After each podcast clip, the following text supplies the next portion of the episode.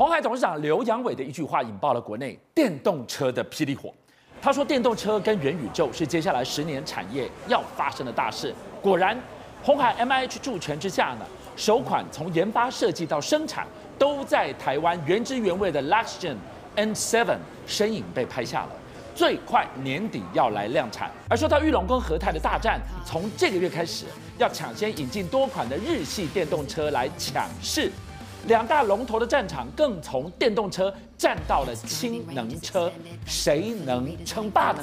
我们先从红海先开始来谈哦。红海现在的第四大事业体，很多人会说哈，红海还有第四大事业体？有的，第一大叫 EMS，第二大现在叫电动车，第三大叫卫星通讯，第四大叫做现在的元宇宙。再来的话，后面呢，后面还有其他相关。但我们来看哦。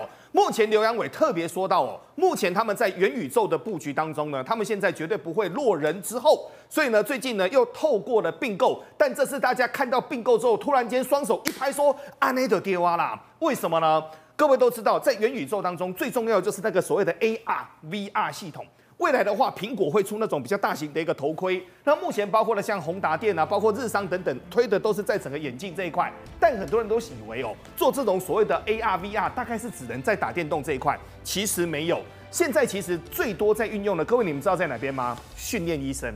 我来讲一个今年二月份在长庚医学院当中发生的事情哦。长庚医学院当中，院长在前面，所有的医生就在中间，二十个人就戴着 VR 的一个眼镜。其实呢。那个教授已经开刀开完了，旁边有八个实习的一个医生，但现在呢，实际上用 AR 跟 VR，不管是医生，不管是飞行员，不管是很多特殊的一个技艺，未来都会有突飞猛进的一个影响。那以国内佐真来说的话，它最厉害是什么呢？佐真现在居然能够打进全世界最难打进的美国医疗系统，所以就现在来说的话，红海在元宇宙这一块它是没有缺席的。另外一个是电动车，电动车要抠抠啊，银弹从哪里来？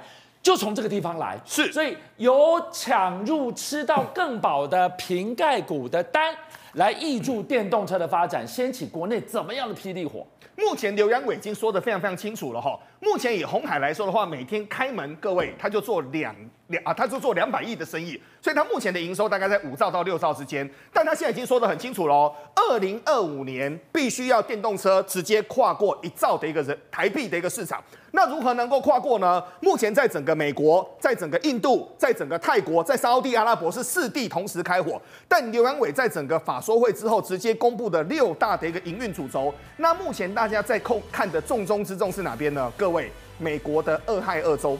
为什么是美国的俄亥俄州呢？原来美国这个俄亥俄州现在居然成为了红海的一个重中之重。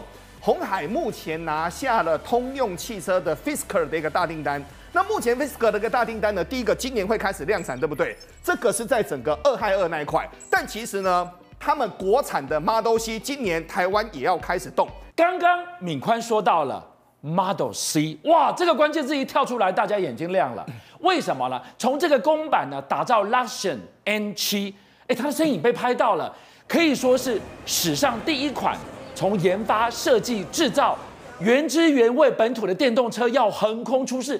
被拍到了。目前来说的话，台湾人的愿望这次可能会很多愿望一次达成。为什么呢？从设计、制造、成型，通通都在台湾。而且重点是在跟各位说哦，这一台车，因为上一次去年红海有特别做了一个三千块的一个订车专案，据传整个订单啊高达三万张之上。这个就是传说中的 Luxion N7。那可能很多人会说，这台 Luxion 的 N7 为什么在整个电动车当中这么重要呢？因为我就跟各位讲最简单的，它有两个必杀的一个杀手锏，哪两个必杀的一个杀手锏呢？刚开头就跟各位谈了，这一台是完全台湾原汁原味，从整个车壳到全部到引擎，通通都是 Made in Taiwan。但俊相哥，为什么会突然间会有这么高的一个订单呢？原来这台车也是有史以来现在会出现的最便宜的电动车，现在一台的售价不到百万。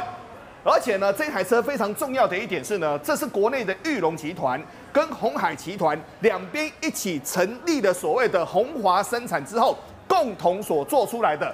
目前就整个玉龙来说的话，包括了车壳，包括其他过去传统车的一个部位，但是很多包括了引擎，包括了电控，包括了光达等等，这是由鸿海集团来提供。那目前来看的话，如果我们去看到这台外面披着整个伪装的这一台所谓的伪装车，真的在路上开始开的话，就代表它进入路试，只要经过监管单位完全都测试合格了。未来就要量产，所以呢，过去我们都要买进口的整个所谓的电动车，现在呢，国产的跟你说原汁原味不打紧，而且价格很低。重要一点是俊相哥，如果零件都在台湾自己做，未来的维修保固靠我们就够了。所以我们看到了电动车的霹雳火，除了百万元有找的原汁原味的自己新建呃自己设计制造的 Luxion，还要来告诉大家，包含的和泰。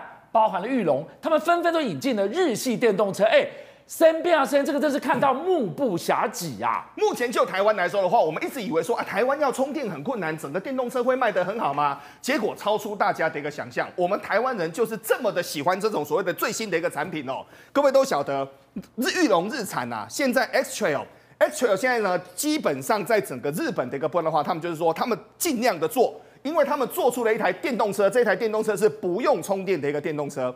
一般人很会说，哈，电动车不用充电，因为它本身是可以自体充电的，对不对？那现在呢，想不到这台车呢，本来整个产量的话，预计进口是六百台，但目前在手的一个订单已经超过两千台了。想不到市场的一个反应非常非常高，所以呢，据传今年会陆陆续续引进入门款的 Kicks e-Power。跟纯电修理的你上 Aria 的一个部分，这台 Aria 呢，在日本、在法国的销售也都非常非常好哦。但现在大家呢，去看到了和泰这次是玩真的了，为什么呢？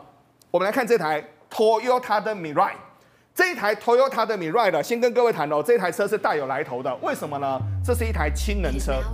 这台氢能车呢，已经在法国已经整整实验了五年的一个时间了。那氢能车呢，可能很多观众会说，这种氢能车未来真的安全吗？未来真的可行吗？未来真的有可能在路上跑吗？目前就整个法国的一个经验告诉我们，俊相哥这台车可不得了了。为什么呢？我讲讲简单跟各位说哈，氢的效率能源呢是原油的三倍。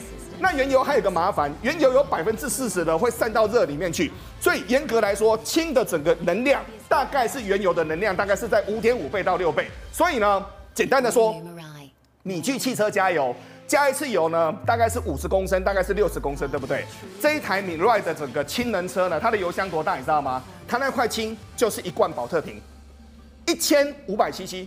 那可能会说，哈，一千五百 CC，一千五百 CC 可以跑多远呢？在法国的一个实验，可以跑九百公里到一千公里，而且是可充填式的。那目前为什么台湾这一台要引进来呢？因为其实台湾我们目前很多大型的这些所谓的工业财团早就磨刀霍霍了，未来氢就是下一个重要的一个重点区。所以呢，这一台进来对于整个台湾的一个新能源车，这个是非常重要的。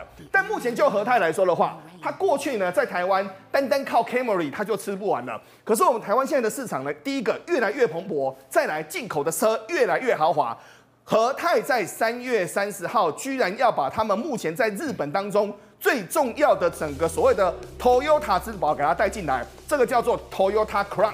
Crown 是什么意思呢？就是皇冠。过去这台车最早是做给日本天皇坐的，那现在呢？这台车简单的说，就是整个 Toyota 当中最顶级的车。但这次进来的呢，是旗舰的跨界的一个所谓的油电车。但说跨界归跨界哦，大家看到价格吓一跳。为什么吓一跳呢？它的价格大概落点是在两百万左右上下，其实跟目前的一个国产的顶级的所谓的最高级车也差不多。所以目前来看，这台车丢到台湾市场，杀伤力会非常非常强。邀请您一起加入五七报新闻会员，跟俊相一起挖真相。